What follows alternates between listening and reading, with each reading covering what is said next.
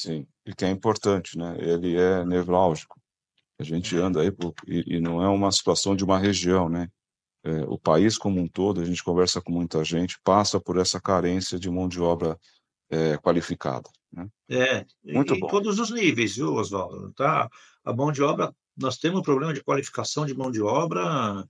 É, vou falar para você assim, do engenheiro ao, ao, ao ajudante de obra, todos, pedreiro, carpinteiro, armador, é, não sei, eu me lembro que quando eu comecei na construção, 30 anos atrás, os pedreiros, carpinteiros, assim, eram, eram profissionais, assim, de ofício mesmo do negócio. Hoje, é, o cara não leva tanto esse ofício, assim, com, com mais um, com uma dedicação que o pessoal mais antigo tinha, entendeu? Isso eu percebi, assim, ao longo dos anos, que, que, que vem diminuindo.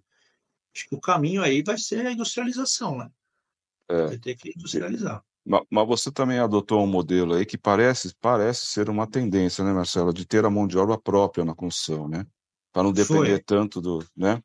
Foi, porque a gente encontra dificuldade aqui na região de ter empreiteiros especializados em determinados sistemas, em determinados serviços. Por exemplo, nós, quando fomos para o Guarujá, é, a gente teve dificuldade com equipe de mão de obra de estrutura.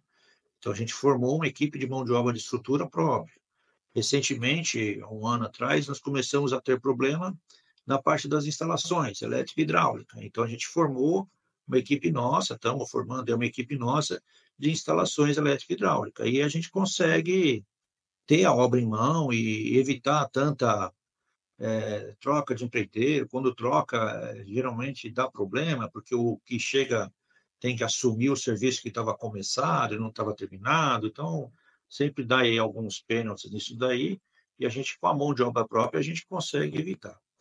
Outra particularidade da construtora aqui é que nós temos um planejamento de quantas obras serão iniciadas no ano tal, mas o nosso planejamento às vezes tem que mudar repentinamente em função de oportunidades que acabam surgindo. Então, a gente às vezes consegue viabilizar algum empreendimento aí no meio do caminho que não estava previsto e a gente tem que começar.